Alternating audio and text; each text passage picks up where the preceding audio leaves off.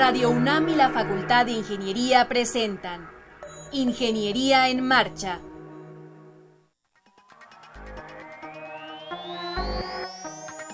Un espacio dedicado a la divulgación del quehacer de la Facultad de Ingeniería. Ingeniería en Marcha. Le informamos sobre las innovaciones tecnológicas y de investigación. Orientamos en temas de autoconstrucción. Presentamos la cultura y las artes y compartimos nuestras victorias en el deporte. Ingeniería en Marcha. Un programa pensado para vincularnos con usted. Ingeniería en Marcha.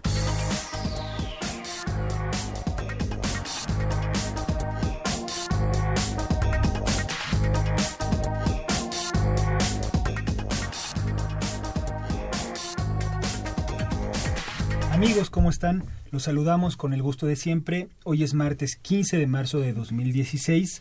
Un martes extraño después de tener una semana con unos vientos impresionantes, unos días hermosos. De pronto se paró toda actividad y tenemos contingencia como hace muchísimos años. Desde ayer, desde ayer, Rodrigo. Desde ayer, contingencia. Hace 14 años que no se presentaban estos niveles. Cuídense mucho, salgan con cuidado, no hagan actividad al aire libre.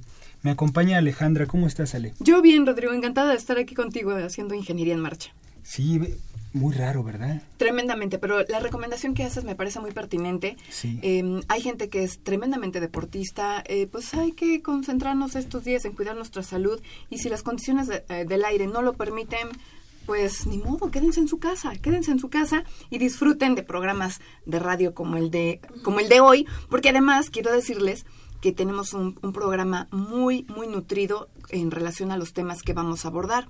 Vamos a, desde luego, a escuchar la efeméride, vamos a platicar con la maestra Eloísa Cadena Morales sobre las aplicaciones comunes de la estadística descriptiva.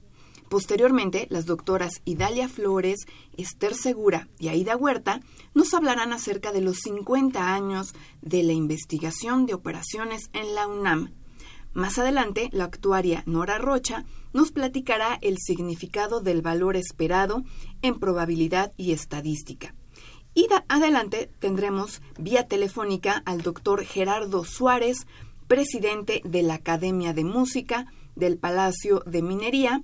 Vamos a preguntarle sobre un concierto muy peculiar que van a llevar a cabo nada más ni nada menos que en el penal de Santa Marta, Acatitla. Y también tendremos la novedad editorial y la agenda semanal, así que no se vaya, no se despegue y síganos aquí en Ingeniería en Marcha. El 15 de marzo del año 415 murió lapidada la filósofa, astrónoma y escritora egipcio-romana Hipatia. Hipatia es considerada la primera mujer en la historia que hace importantes contribuciones al campo de las matemáticas, así como a la astronomía. Se cree que Hipatia nació en Alejandría y vivió entre los finales del siglo IV y los inicios del V. El año exacto de su nacimiento es un tema controversial, pero la mayoría de las fuentes le dan mayor valor al año 370. Era hija de un reconocido filósofo, matemático y astrónomo llamado Theón. Theón educó a su hija en el amor por las ciencias y las letras, especialmente matemáticas, astronomía, filosofía, literatura y artes. Junto a sus enseñanzas desarrolló en ella una actitud activa frente al conocimiento. Se dice que era hermosa, de gran elocuencia y una profunda sabiduría. Seguía las corrientes neoplatónicas y defendía la razón pura. Se le describía como una maestra de mucho carisma que hacía un gran énfasis en las ciencias. Los testimonios de la época no solo nos hablan de una mujer que enseñaba ciencias y filosofía en el Museo de Alejandría, sino también de una ferviente investigadora y autora de diversos textos.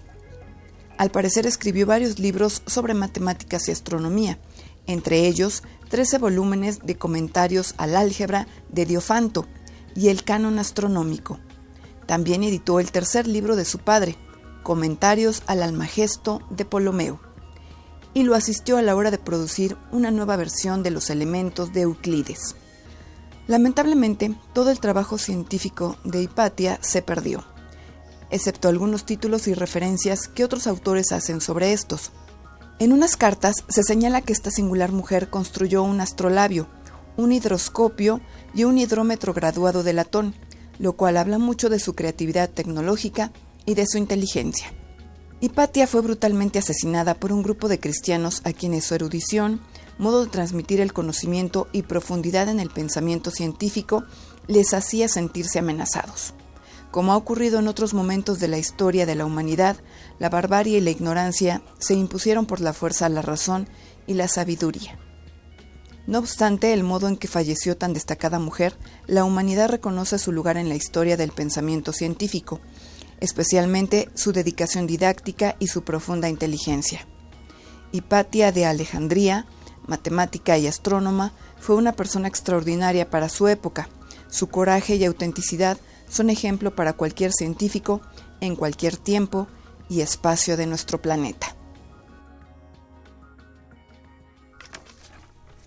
Amigos, estamos de regreso con ustedes. Les recuerdo que se comuniquen con nosotros. Recuerden que pueden entrar en contacto vía Facebook, también vía telefónica, al teléfono 55 36 89 89 y también nos pueden visitar en nuestra página de internet www.enmarcha.unam.mx. Y como primera invitada tenemos a la maestra en ingeniería Eloísa Cadenas Morales.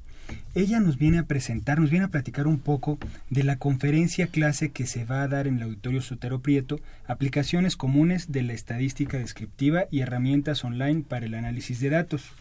La maestra es profesora de la facultad, ha impartido varias asignaturas en ciencias básicas, es ingeniera mecánica eléctrica, tiene maestría en ingeniería de sistemas y está eh, estudiando su doctorado con un tema bien interesante, criptomonedas y monedas virtuales. Eh, bienvenida, Eloisa. ¿Cómo estás? Pues muchas gracias, Rodrigo, eh, Alejandra. Este, gracias por la invitación. Eh, y, bueno, pues aquí con, la intención de hablar un poquito de, esta conferencia clase que se dará el día de mañana de, a la una de la tarde en la Facultad de Ingeniería. Oye, Luisa, ¿cómo, cómo surge esta, esta idea de dar conferencias, clases en la Facultad de Ingeniería? ¿Cómo te avisaron? ¿Quién te invitó? ¿Cuál es el propósito de esto? Bueno, eh, el departamento de probabilidad y estadística de alguna forma tiene ahorita la intención de, mejorar algunas alguna eh, parte didáctica en, las en las bueno en, en las asignaturas y, y, es un poco decirle a los alumnos o, eh, tratar de fundamentar esos de repente conceptos que no quedan muy claros o no o no en clase a veces no hay el tiempo como para decirles bueno esto se puede aplicar de esta forma en el entorno real entonces ese es un poco el objetivo de la conferencia clase eh, darles una idea en dónde lo pueden aplicar cómo lo pueden aplicar esos conceptos que ya adquirieron eh, cómo los pueden aplicar. Y sobre todo lo que, lo, que, mencionabas, a lo mejor en clase no da tiempo de, presentar más ejemplos y entonces a lo mejor en, este, en esta conferencia clase ustedes dicen, bueno, a ver, este, esta situación o este concepto en particular se puede aplicar en esto, esto, esto y también en esto más. Claro, y sobre todo hacerles hincapié a los, a los estudiantes eh, que desarrollen esa capacidad de sentido común y de síntesis, porque de pronto en ingeniería se da mucho la parte del análisis, análisis, mucho análisis, pero entonces, bueno, ya una vez que analizaste, ahora, ¿cómo lo vas a aplicar? ¿En dónde lo puedes aplicar? Y comenzando con situaciones muy elementales, desde pues eh, cómo se puede cómo se puede otorgar un crédito hipotecario, por ejemplo. Es decir, ¿qué hay atrás de eso? ¿Qué hay atrás de, de, del otorgar o, o, de esa decisión de otorgar o no un crédito hipotecario? Pues obviamente hay un estudio estadístico. O cómo se determinan las dosis, por ejemplo, de medicamentos eso es algo que ya está de alguna manera ya ya está eh, las cajitas nos dicen no debes tomar tanto. Pero y qué hay atrás de eso pues hay un estudio, estadístico claro. oye y nos puedes dar una adelantadita de lo que vas a hablar mañana qué les vas a platicar a los alumnos más o menos qué ejemplos tienes pensados cómo está estructurada tu, tu plática Bueno, la plática la estructuré en tres partes. Eh, la, primera es aplicaciones muy elementales, muy comunes de, la estadística, como los que acabo de, mencionar, estadística descriptiva. Eh, posteriormente les hago, profundizo un poquito más y, les hablo un poco de cómo ellos pueden determinar o verificar eh, si existen fallas o no en un proceso simplemente con, con analizar un gráfico. Eh, entonces eso es muy importante porque si de pronto quieren quieren hacer mejoras o quieren ellos en donde estén en el sector en el que estén servicios este eh, productos lo que sea eh, ellos a partir de este de un análisis o de un gráfico verificar en dónde están las fallas y eso, bueno, es también con estadística descriptiva, el control estadístico, principalmente en calidad también que se ocupa. Y finalmente les hago la recomendación de o los invito a que a que utilicen estas herramientas online para poder eh, poner sus gráficos y que hagan las cosas un poco más amigables, ¿no? Y algún bueno uso de software para que ellos puedan también trabajar con, con el análisis de datos. Oye, Eloisa, ¿qué tipo de, de, de herramientas te refieres online? ¿Como cuáles? Por ejemplo, eh, bueno, software, Minitab, eh, ER, pero además infografías. Mm. Ahora eh, yo he visto que, que, que, sintetizan muchísimo la información y es que realmente creo que a eso debiéramos llegar, es decir, una vez que ya tenemos los conocimientos, ahora plásmalo de una manera amigable, de tal manera que, que pues los demás o la gente que no sabe de, o no tiene tus conocimientos lo pueda comprender. Sí, claro, eso es muy importante. Claro. Y eso es básico para cualquier maestro. Claro, sí. Nosotros, yo creo que nosotros como docentes tenemos esa responsabilidad de decirles, ok, ya lo saben ahora, busquen la manera de transmitirlo de una manera amigable. Claro. Porque pues si tienen suerte trabajarán con bastantes ingenieros, pero a lo mejor a lo mejor van a trabajar o en el campo laboral estarán con gente que no tiene idea, ¿no? No, no, sé, puede ser que, que sean de otras áreas o de otros campos disciplinarios. Entonces, es enfatizar esa parte. Y, y es impresionante eh, cómo nos rodea, ¿no? La estadística, o sea, casi todos los procesos, los productos que utilizamos tienen algún estudio detrás. Claro, este, bueno, desde los, mañana hablaré un poquito de eso, ¿no? Desde los mayas, cómo ellos sabían con exactitud, este, cuándo iba a ocurrir cierto fenómeno. Sí. Y eso era a partir de observaciones y entonces se generaba un patrón y ese patrón, bueno, pues permitía establecer un modelo y, y, y de alguna forma ellos decían, bueno, con cierta frecuencia este va a ocurrir este evento, va a suceder esto en tal tiempo. Eso pues es un principio de la de la estadística. Claro. Claro. Oye, Luisa, ¿para qué nos sirve la estadística? ¿Para qué nos sirve la estadística? Para muchísimas cosas. Yo, yo, yo, bueno, es el, el, amor un poco también a la estadística, pero yo pensaría prácticamente para todo. Nos permite de alguna forma conocer el estado o, eh, o la situación de, de algún fenómeno, ajá, eh, nos permite incluso, para mí la parte más rescatable es que te permite tomar decisiones. Tú no es lo mismo decir, ah, bueno, es que la economía eh, está mal. No es lo mismo decir, ah, bueno, es que el Producto Interno Bruto ha ido a la baja. ese tipo de situaciones, solamente con la estadística eh, es posible determinar qué, qué tanta credibilidad para mí sería e, esa parte eh, rescatable en cuanto a la toma de decisiones y, la credibilidad al momento de dar información. ¿Sabes qué, Eloisa? También es importante que le recordemos al auditorio que estas conferencias clases son abiertas al público. Si hay alguien que está interesado en el tema, puede acercarse y puede asistir. ¿Te parece si les recordamos en dónde y a qué hora va a ser tu conferencia? Es mañana, ¿verdad? Claro. Mañana, por favor. Eh, la conferencia clase es mañana en el Auditorio Sotero Prieto. Está ahí ubicado en el anexo de ingeniería. Eh, y bueno, es a la, a la una, a la una de la tarde. Claro, puede, puede asistir cualquier persona. Cualquier persona.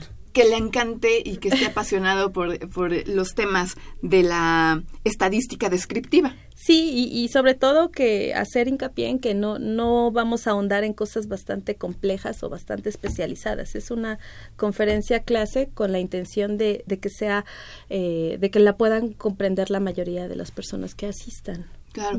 Los, los chicos que, que regularmente toman clase contigo, ¿de qué semestre son? Eh, cuarto semestre, quinto semestre. O sea, de los que están a punto de terminar la... A la mitad. El, ciencias básicas. Sí. y de igual manera... Eh, Todas las ingenierías, o sea, son la, la, asignatura de probabilidad y estadística es para todas las ingenierías. Es del tronco común, entonces. Es del tronco común, así es. Pero bueno, también habrá eh, otro tipo de alumnos interesados, ¿no? A lo mejor en ciencias sociales, en ciencias, en biología, se utiliza en economía, en economía, claro, sí, sí, eh, incluso bueno también a los de a los de ingeniería industrial es casi como algo algo muy importante, sobre todo por el tema de la calidad. Claro. Este, la estadística está, eh, la calidad es van de la mano totalmente. Claro. Pues muy bien, Eloisa, te agradecemos infinitamente que hayas estado aquí en el programa, que nos hayas dado una probadita de lo que va a ocurrir mañana en el Auditorio Sotero Prieto. No se lo pierdan, a las 13 horas, Eloisa Cadenas Morales va a estar impartiendo la conferencia clase Aplicaciones comunes de la estadística descriptiva y herramientas online para el análisis de datos. Muchas gracias, Eloisa, por haber estado con nosotros. Gracias a ustedes. Gracias Hasta pronto. Hasta pronto. Para conocer las novedades editoriales que se publican en nuestro país, no te puedes perder la Feria de los Libros. Escúchalo todos los lunes a las 14 horas por el 860 de AM.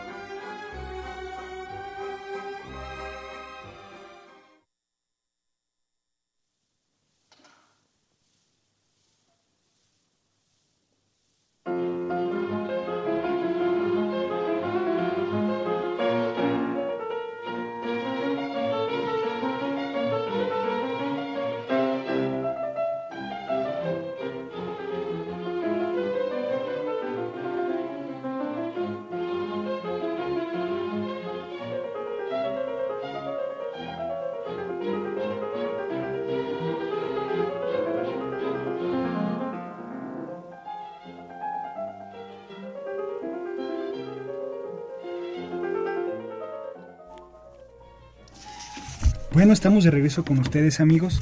Tenemos a nuestras segundas invitadas. Está con nosotros las, está con nosotros las doctoras Idalia Flores de la Mota. Buenas tardes, ¿cómo está, doctora? Buenas tardes, bien, muchas gracias, gracias por la invitación. No, de que está Esther Segura Pérez, la doctora Esther Segura Pérez. Hola, buenas tardes. Buenas tardes. Y la doctora Aida Huerta Barrientos. Así es, buenas tardes. Bienvenidas, vienen a hablarnos como un segundo bloque, una, por segunda vez, de 50 años de investigación de operaciones en la UNAM. Este año se está conmemorando. Y bueno, bienvenidas al programa. Nos da mucho gusto que estén con nosotros. Muchas gracias. Gracias. ¿Desde cuándo se da investigación de operaciones en la UNAM? Doctora Idalia. En 1966. En 1966 en la Facultad de Ingeniería se crea la maestría en investigación de operaciones y eh, de acuerdo a un escrito eh, del, del, maestro en ingeniería Germán Monroy, que se llama Una visión personal de la historia del desarrollo de sistemas en México, eh, el cual cito, dice, a principios de 1966, el ingeniero Javier Barro Sierra fue designado como primer director fundador del Instituto Mexicano del Petróleo y en mayo del mismo año fue electo rector de la UNAM, de 1966 a 1970. Durante su gestión, entre muchas otras actividades que emprendió, destacan la defensa de la autonomía de la universidad en 1968 y el impulso e implantación de la reforma universitaria con la más computación, matemáticas aplicadas, investigación de operaciones, ingeniería de sistemas, planeación y se fomentaron los estudios de posgrado e investigación al respecto. En 1966, en el Instituto de Ingeniería de la UNAM, bajo la dirección del doctor Roger Díaz de Cosío, se comenzó a crear la integración de la sección de investigación de operaciones con el doctor Jorge Bustamante Ceballos al frente, en la que comenzaron a colaborar egresados de la UNAM, quienes regresaban al país al terminar sus estudios en el extranjero, como el maestro Jorge Unikel Hershenson. Y en ese año, en la DEPFI, eh, que era la División de Estudios de Posgrado de la Facultad de Ingeniería, bajo la jefatura del doctor Juan Casillas García, se comenzó a implantar un programa de posgrado con la maestría de Ingeniería con especialidad en investigación de operaciones. Y posteriormente se implantaría el doctorado para darle continuidad. O sea que no es tan, pues sí digamos que es una, una un área de conocimiento joven, desde el sesenta y tantos en, la UNAM, y ustedes van a, tener toda una serie de, de celebraciones para conmemorar esta, esta gran área de, conocimiento. Em, yo le preguntaría a nuestras invitadas Esther Segura y Aida Huerta, eh, ¿qué tienen preparado? ¿Qué va a haber dentro de la Facultad de Ingeniería para poder celebrar estas 50 años de la investigación de operaciones en la UNAM. Esther. Ah, bueno, eh, se tienen preparados un conjunto de eh, ciclo de, conferencias, mesas redondas e incluso este ciclo de cine, ¿no? Relacionado con la investigación de operaciones. Y eh, ahorita, en lo que a mí me corresponde, estamos tratando de convocar a los que a los recién egresados y a los que egresaron de, de años pasados. ¿Cómo los van a localizar? ¿Hay una base de datos? Sí, de hecho, bueno, eh, aquí la doctora Idalia hizo una búsqueda por TESIUNAM, ¿no? Mm, claro. Una primera búsqueda por ahí, de los que se han graduado en, esta área. Y bueno, eh, tengo la oportunidad de estar conviviendo ahorita en, en temas relacionados con la investigación de operaciones y con los que estuve colaborando en el doctorado. Entonces, tengo la liga ahí con ellos, ¿no? Claro. Sí pero sí, sí, ciertamente sí existe una vinculación, por lo menos con los recién egresados. Sabemos qué hacen. Claro. La organización de cursos eh, del curso intersemestre y de la escuela de verano.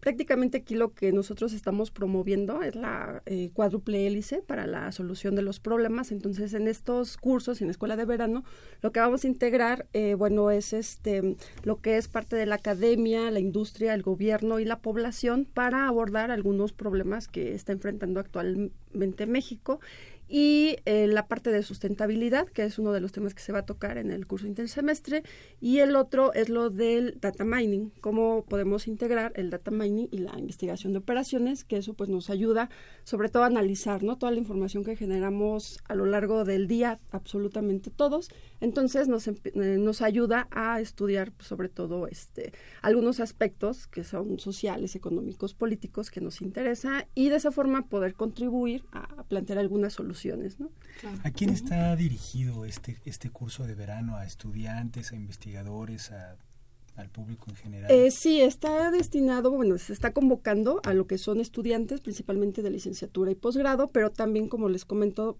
eh, haciendo referencia a la cuádruple eh, hélice de innovación, pues también nos gustaría que participaran la parte de la población en general y algunas este, entidades gubernamentales, ¿no? Se podría. Oye, y me parece muy interesante lo que mencionas de que a la población este, que, que está interesada acuda.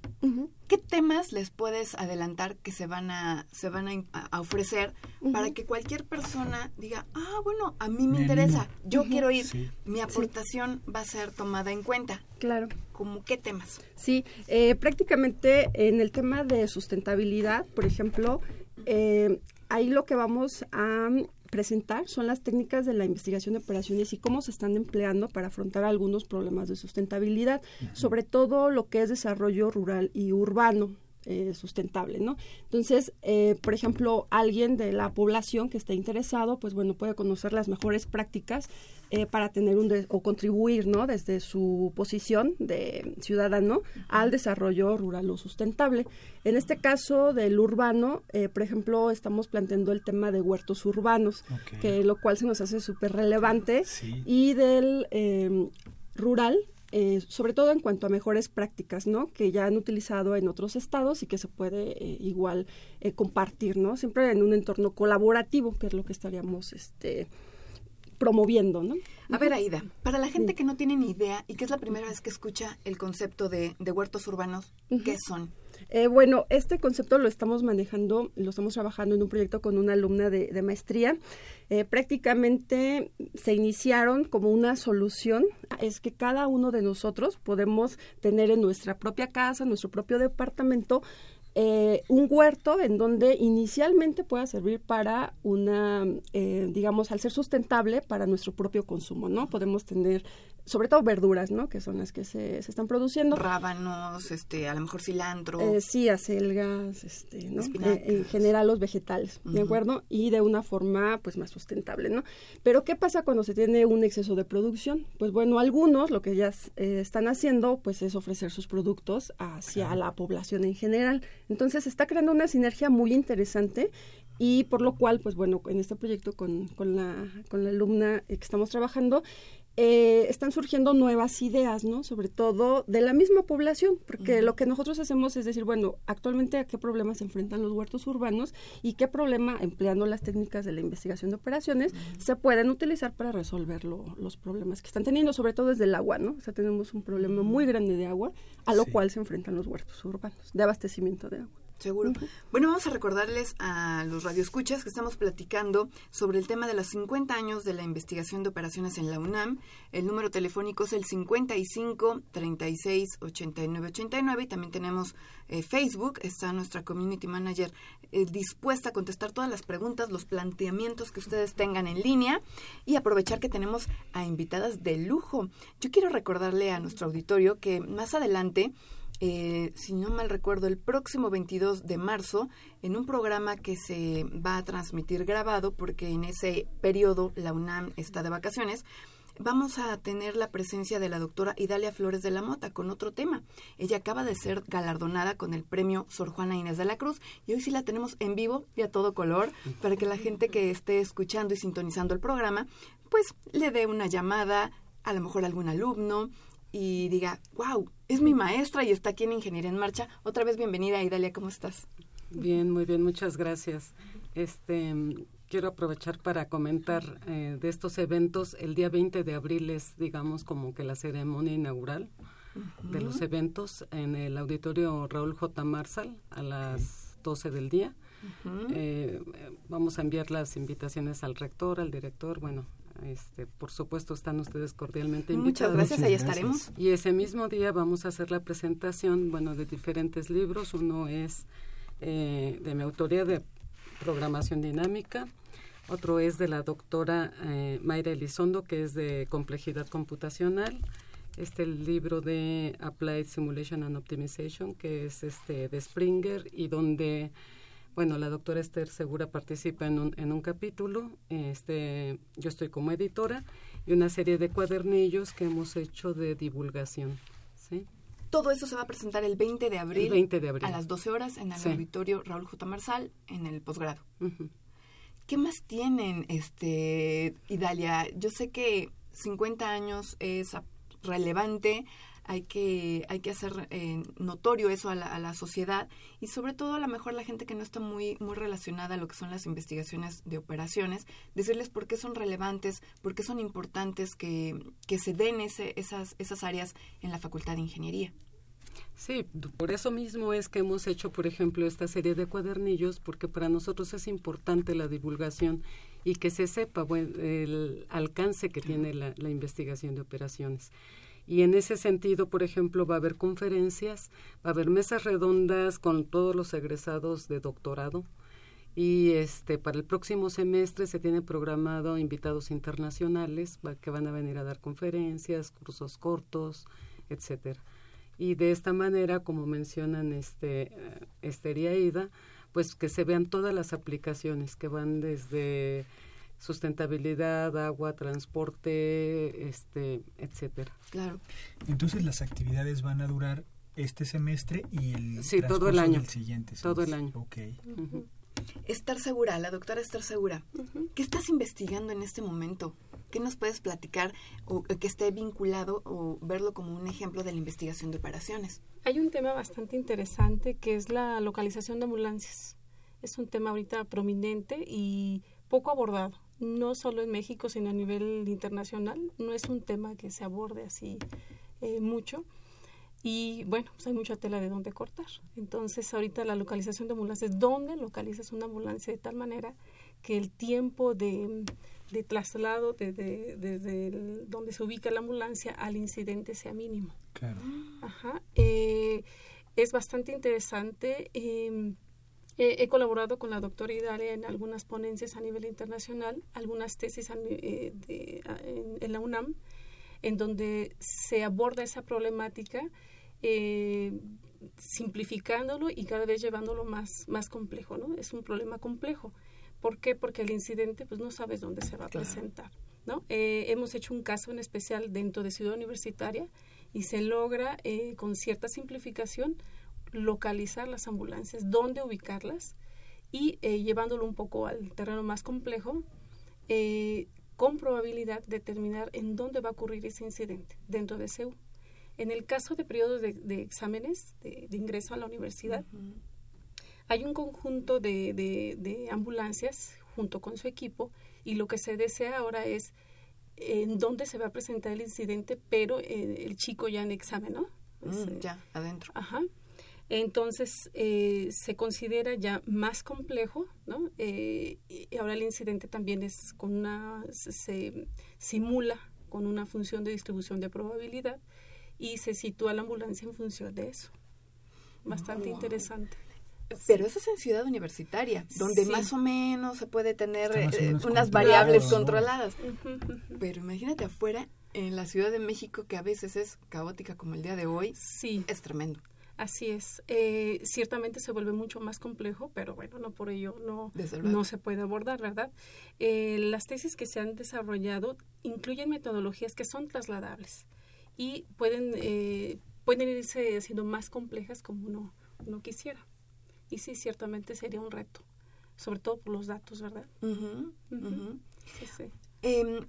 Con lo que esto se pretende es saber en cuánto tiempo va a llegar una ambulancia dentro de Ciudad Universitaria. Puedes, puedes eh, en dónde localizar la ambulancia de tal manera que donde ocurre el incidente ocurra, eh, es que llegue la ambulancia. de repente me, me, me, me, genera un poco de, de confusión porque las ambulancias sabemos que están, bueno, si nos situamos enfrente de la Facultad de Ingeniería, están a un costado de la Facultad de Arquitectura, enfrente, servicios médicos, ahí están técnicamente o teóricamente deben de estar siempre ahí? No, no, mm. porque eh, de hecho la localización debe ser dinámica.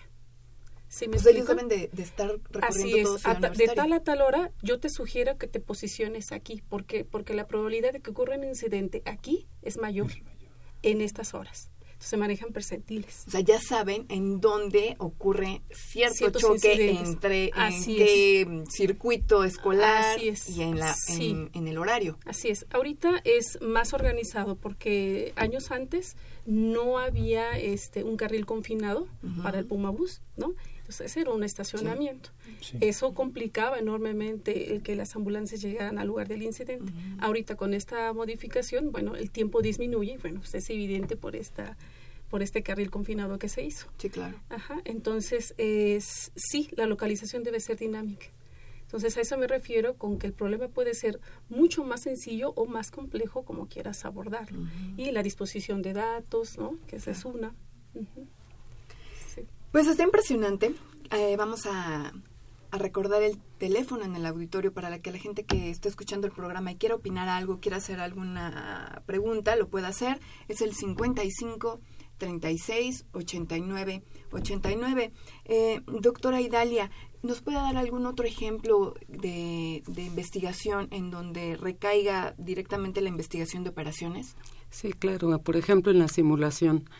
Eh, la simulación, sobre todo la de eventos discretos, eh, se utiliza eh, en bancos, en supermercados, en todos estos sitios donde se involucra el manejo de colas o teoría de colas o espera, ¿no? Donde se tienen líneas de espera. Entonces, cola. Es cierto. Y uno podía decir, bueno, mientras me voy al súper o a ver qué hago, ¿no? Sí, sí, Este, eso es con simulación.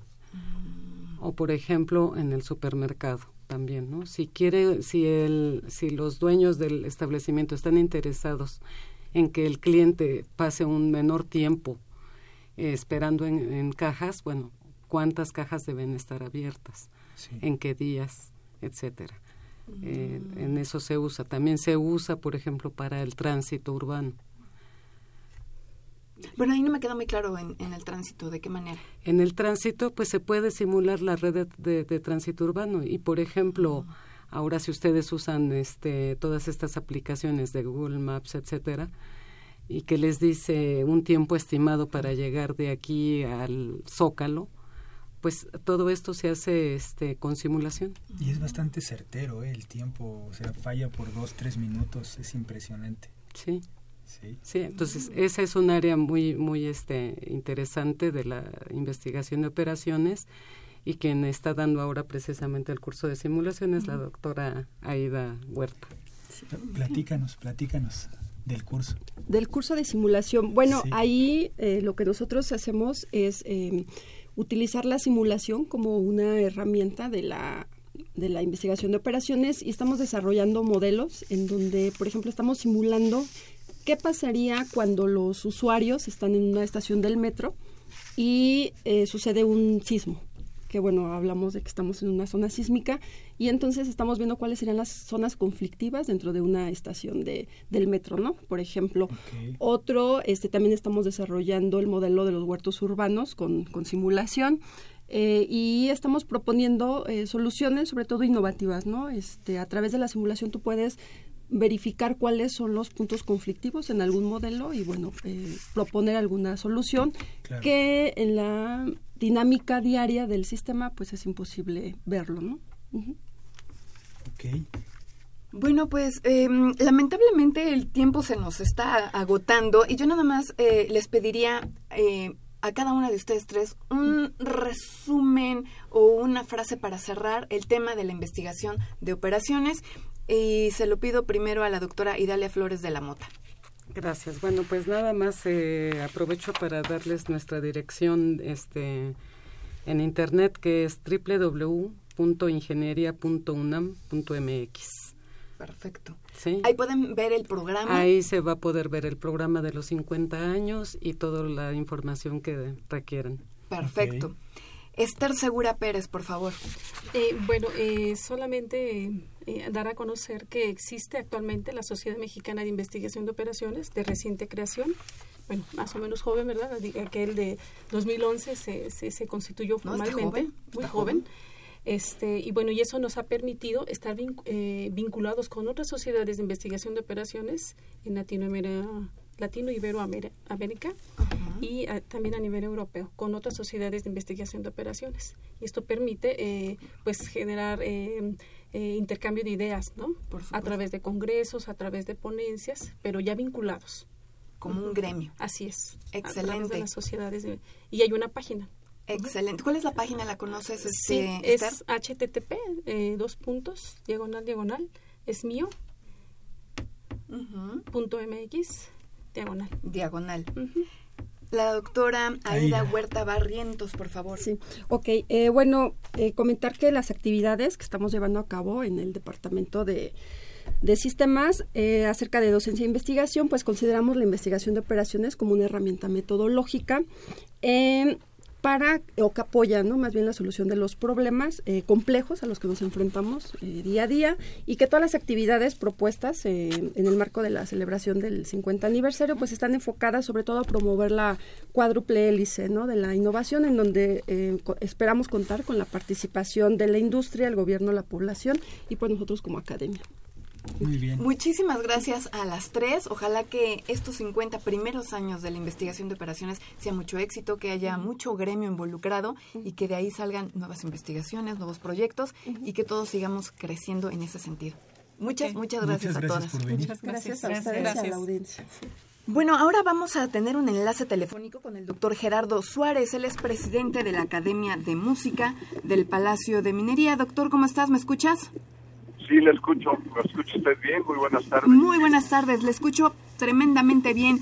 Oiga, pues eh, platicar con usted sobre un concierto muy peculiar que se va a llevar a cabo en el reclusorio de Santa Marta, Acatitla, el día de mañana, 16 de marzo, a las 17 horas. ¿Cómo surge la idea o la invitación, si fue así, de acudir al penal de Santa Marta, Acatitla, y ofrecer un concierto de la Academia de Música? Bueno, mire, esto surge eh, como una iniciativa de dos investigadoras del CIDE que trabajan en derechos humanos, en diferentes temas, particularmente en derechos de género, y ellas pensaron que para el Día Internacional de la Mujer sería pues muy importante y sería una muy buena experiencia para las reclusas que están en Santa Marta llevarles un concierto de música clásica para alegrarles un poco la vida, llevarles un poco de, alegría y de música y evidentemente esto pues empata muy bien con la función que tenemos en la Academia de Música del Palacio de Minería, que es llevar la música, la buena música, a todos los ámbitos. Estamos muy entusiasmados, tuvimos una buena acogida de la Secretaría de Gobierno, del, que es responsable de los reclusorios, y pues estamos ya programados para llevarles mañana un concierto que además debo decir, además de un grupo de, de una orquesta de cámara de minería, va a ir también eh, un grupo de muchachos del coro de la, de la Facultad de Ingeniería eh, a cantar y acompañar a la orquesta. Entiendo que también va el coro de la Facultad de Química. Sí, es un coro, no, es un coro donde van varios, varios, eh, es un coro formado por varios coros de, de, estudiantes universitarios. Yo, siendo ingeniería en marcha, mencioné el coro de la Facultad de Ingeniería, pero efectivamente es, también hay integrantes del coro de la Facultad de Química y probablemente de algunos otros coros de facultades y escuelas nuestras, pero no, no, no tengo esa información detallada y lo, y lo lamento. No pasa, no pasa nada, doctor. ¿Podemos hablar un poquito sobre el programa, el repertorio que van a interpretar el día de mañana? Sí, mire, es un repertorio fundamentalmente barroco, de una orquesta de cámara. Es un repertorio muy alegre, hay algo de Vivaldi, hay algo de Haydn, hay algo de Händel. Y como le digo, es un repertorio de, de celebración. En este caso, aunque estamos un poquito tarde porque hubo algunos ajustes logísticos que se imaginará usted y nuestro auditorio que hay que llevar a cabo antes de, de, entrar al penal, lo hicimos a la semana siguiente del Día Internacional de la Mujer, pero no pierde este espíritu de llevar a estas, a estas mujeres que, pues muchas de ellas por un error, y tal vez muchas de ellas que están esperando ser juzgadas todavía, eh, puedan estar eh, en contacto con un grupo de músicos de tanto talento como estos y un grupo de jóvenes entusiastas como son los coros. De luego, eh, ¿cuál es su, su, su perspectiva? ¿Qué esperan el día de mañana? Pues miren, no sé, yo voy con mucho interés y la verdad voy con mucha emoción porque me ha tocado presenciar muchos conciertos de la Orquesta Sinfónica de Minería y de las orquestas de cámaras en escuelas con niños, pero nunca lo hemos hecho, por lo menos yo nunca he tenido la experiencia de hacerlo en, de frente a un grupo de personas, de un grupo de mujeres como ellas, y no sé qué esperar. Lo que me dicen es que lo que hay es una gran emoción y un, un, una gran expectativa por las propias reclusas. Desde luego. Entonces, ya platicaremos después las experiencias con Oscar Herrera, que es un nacido de su programa. Exactamente, seguramente Oscar más adelante cuando venga Ingeniería en Marcha nos va a platicar, pero yo me atrevería a adelantarme que les va a ir muy bien, que, va a ser un público distinto, pero que van a disfrutar plenamente el programa, que como usted mencionó va a ser muy, muy alegre, eh, motivante, seguramente lo, lo, van a disfrutar mucho.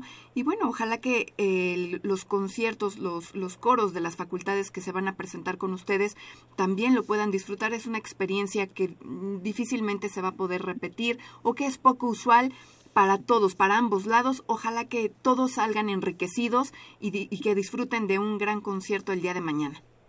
Yo creo que yo creo que usted dijo la la palabra clara. Yo creo que nos enriquecemos todos, nosotros en la academia y los coros de estudiantes, porque hacemos hacemos un bien social, llevamos alegría y, llegamos, y llevamos el gusto de la música a un grupo de gente que está privada de su libertad y yo creo que por su parte ellas van a estar enriquecidas también con este momento de esparcimiento y acercarlas probablemente muchas de ellas por primera vez a la música clásica.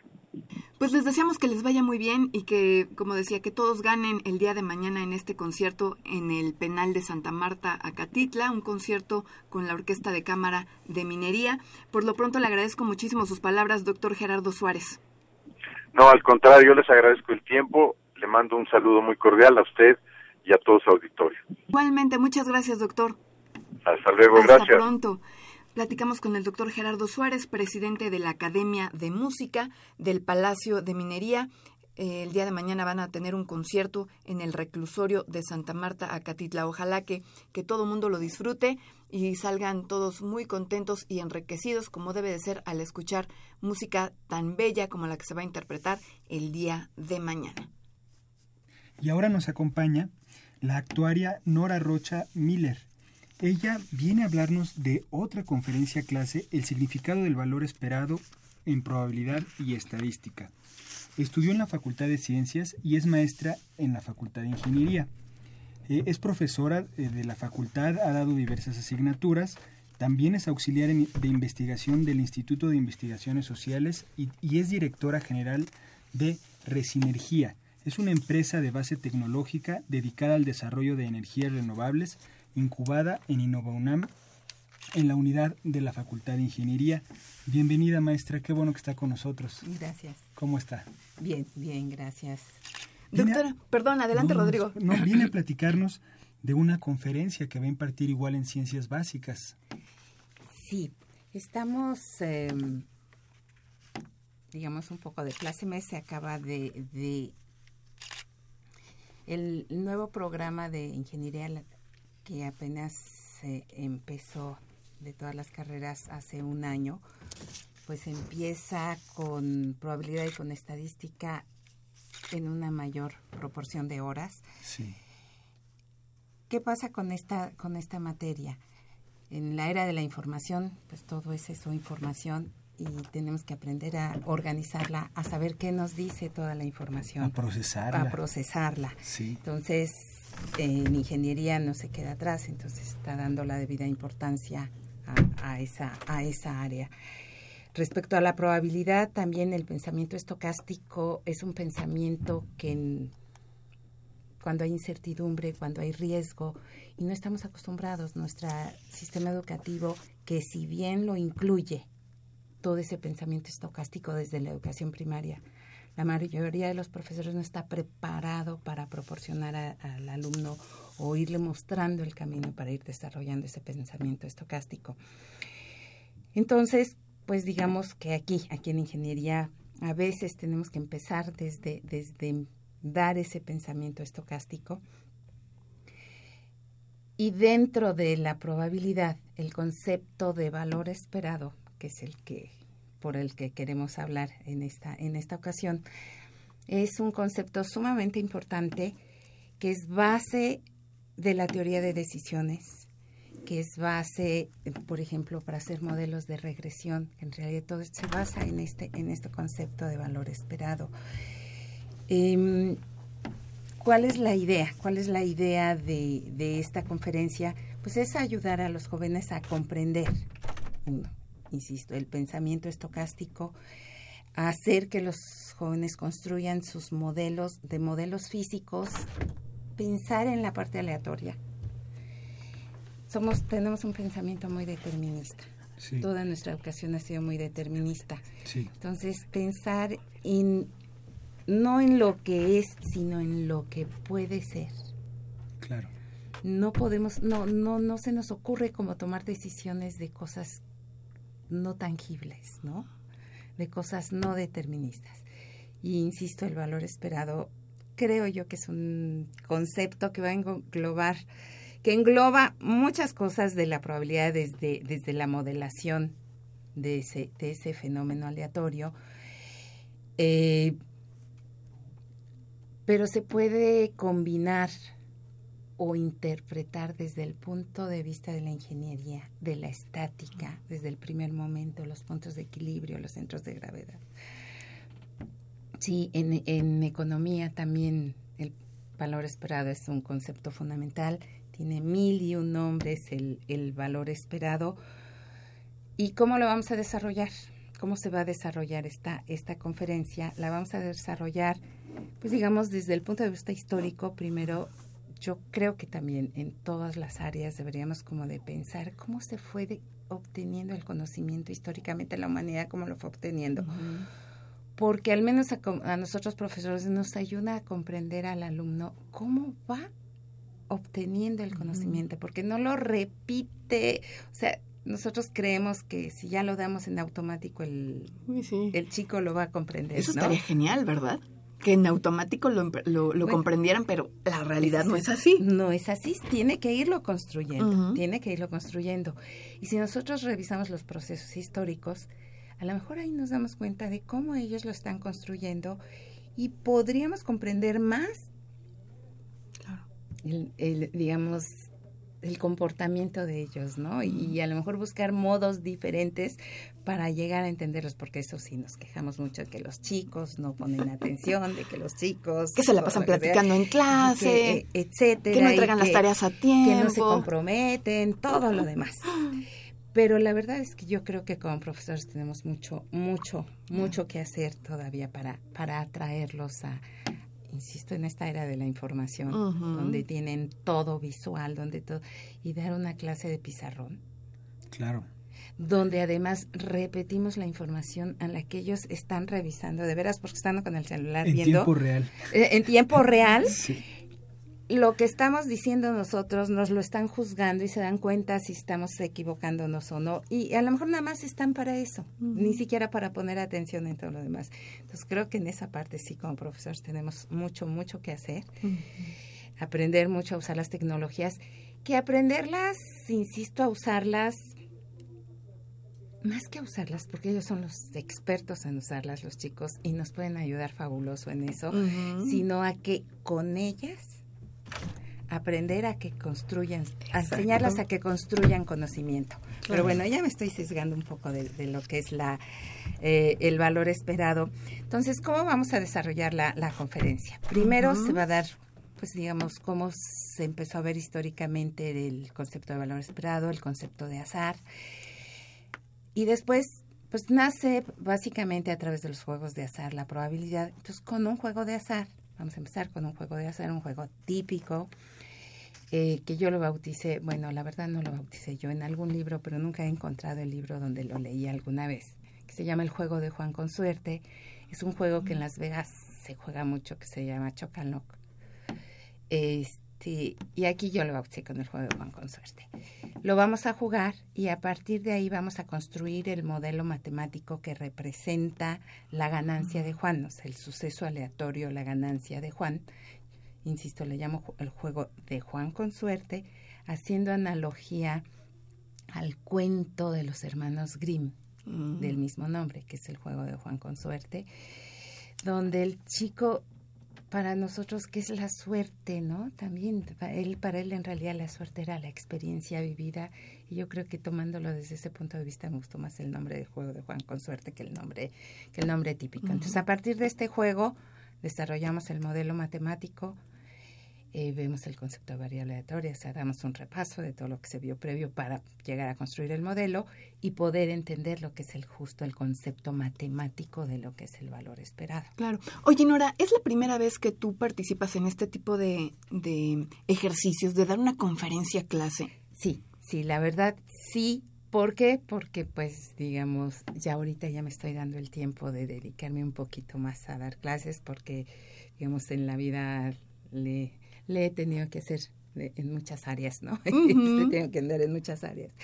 Pero, pero sí, sí, sí me gustó, me gustó la idea de, pero pues entonces va a ser la, primera experiencia de dar clase en un auditorio. En un auditorio. No nada más a un grupo que regularmente en la Facultad de Ingeniería en Ciencias Básicas son 30, exagerando 45 alumnos. Ahora vas a estar en el auditorio Sotero Prieto, que tiene capacidad, decíamos, más o menos 200 personas no es lo mismo darle clase a 40 chamacos que a 200. No, no, para nada. Tiene uno que justo usar las tecnologías y eh, buscar otras formas de atraer la atención, no de solo 30, sino de 200. Sí. Pero por eso trato de... Pero es un buen reto. sí, es un... Ah, claro. Y, y un poco la parte lúdica, ¿no? Que está más cerca de ellos está más cerca de los estudiantes, la parte de los juegos de azar, eh, la parte lúdica. Entonces, a partir de ahí, atraparlos y, y bueno, y terminar, sí, hay que formalizar todo eso. O sea, ellos, ellos mismos van a construir el concepto, pero después pues ya lo formalizamos, daremos las propiedades y sobre todo la riqueza de aplicaciones que tiene que tiene este concepto, ¿no? ¿Sabes qué nos falta decir, Nora? ¿Cuándo y a qué hora va a ser esta conferencia clase? Esta conferencia es el 30 de marzo a la una de la tarde en el Auditorio Sotero Prieto. Están todos invitados, se van a divertir, creo yo. Esperemos que podamos desarrollar algunas apuestas y que nos dejen ahí hacer nuestro garito para, para poder eh, que pues entender el juego y poderlo modelar, porque si no se entiende no no es este no es fácil, ¿no? Mm, hace ratito estaba platicando justo con Eloísa que va a dar otra de las conferencias. Decíamos, ¿cuál es la dificultad? La dificultad de probabilidad estadística, que es una de las materias más difíciles precisamente por el pensamiento determinista que se tiene de antemano, pero sobre todo, digamos, dar una clase de probabilidades como dar una clase de solución de problemas. En todas las materias nos enseñan a resolver problemas como los últimos cinco minutos, como los últimos cinco minutos de la materia. Y, y no, aprendemos las técnicas de, no sé, hacer integrales, pero no de resolver problemas. Llegan a probabilidad y tenemos que, y entonces viene un choque. resolver problemas. Entonces yo creo que esa es una de las mayores dificultades que tenemos los profesores de, de esta área. Perdón que te interrumpa, tenemos una duda de una escucha del auditorio. Víctor Manuel Serrano Rodríguez, gracias por tu, por tu participación. Nos pregunta, ¿el pensamiento estocástico es similar al pensamiento lateral? No es similar, pero se puede, digamos, puede apoyar. El pensamiento lateral es, nosotros pensamos, y de hecho nuestra sociedad está como muy vertical, es en lo que sigue. En el pensamiento lateral, como necesitaríamos como un poquito más de creatividad, como pensar las cosas de otra manera, ¿sí? sí. A lo mejor nosotros sobre todo, insisto, con nuestro pensamiento determinista y nuestra... Estamos acostumbrados a pensar de una cierta manera y a lo mejor moviéndonos un poco, dando un paso hacia atrás, teniendo una visión más panorámica del problema, a lo mejor podemos encontrar una solución diferente a la que estamos acostumbrados a, claro. resolver, ¿no? Nora, ¿qué crees? Se nos acabó el tiempo. El productor nos está haciendo señas. Te agradecemos muchísimo. Gracias a la actuaria Nora Rocha Miller por estar aquí en el programa. Ojalá que esta conferencia, el significado del valor esperado en probabilidad y estadística, sea todo un éxito, que mucha gente salga aprendiendo a construir y que no tengas este muchas dificultades con tantos alumnos, que todo resulte de maravilla. Muchas gracias. Al contrario, que así sea.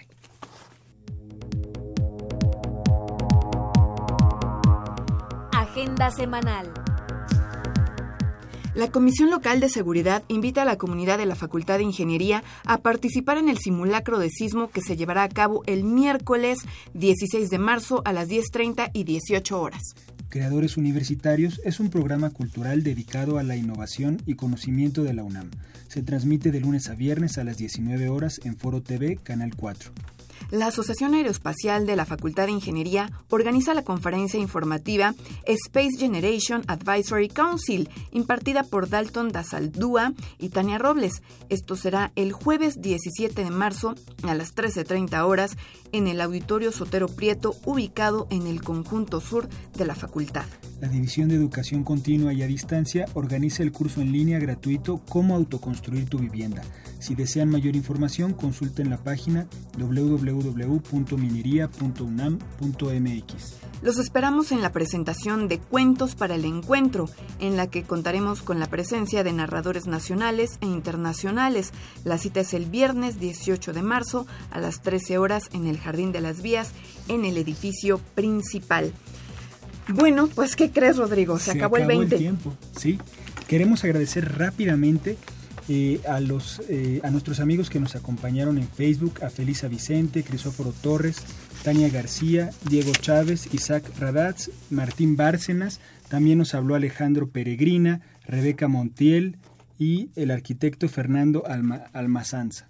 y también a Jesús Hernández Sánchez, a Óscar Aurelio García Alcántara. Solamente decirle a las personas que quieren información sobre los cursos y las conferencias de investigación de operaciones, hay un correo electrónico de la doctora em, Aida, Aida Huerta, y pueden escribirle. El correo es aida.huerta.comunidad.unam MX. Y nos vamos, le agradecemos finalmente a Pedro Mateos en la producción, a Sandra Corona en redes sociales, a José Luis Camacho en la página web y en los controles técnicos a Socorro Montes.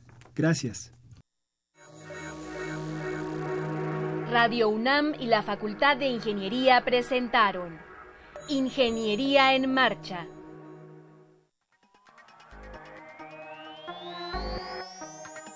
un espacio dedicado a la divulgación del quehacer de la Facultad de Ingeniería. Ingeniería en Marcha. Le informamos sobre las innovaciones tecnológicas y de investigación. Orientamos en temas de autoconstrucción. Presentamos la cultura y las artes. Y compartimos nuestras victorias en el deporte.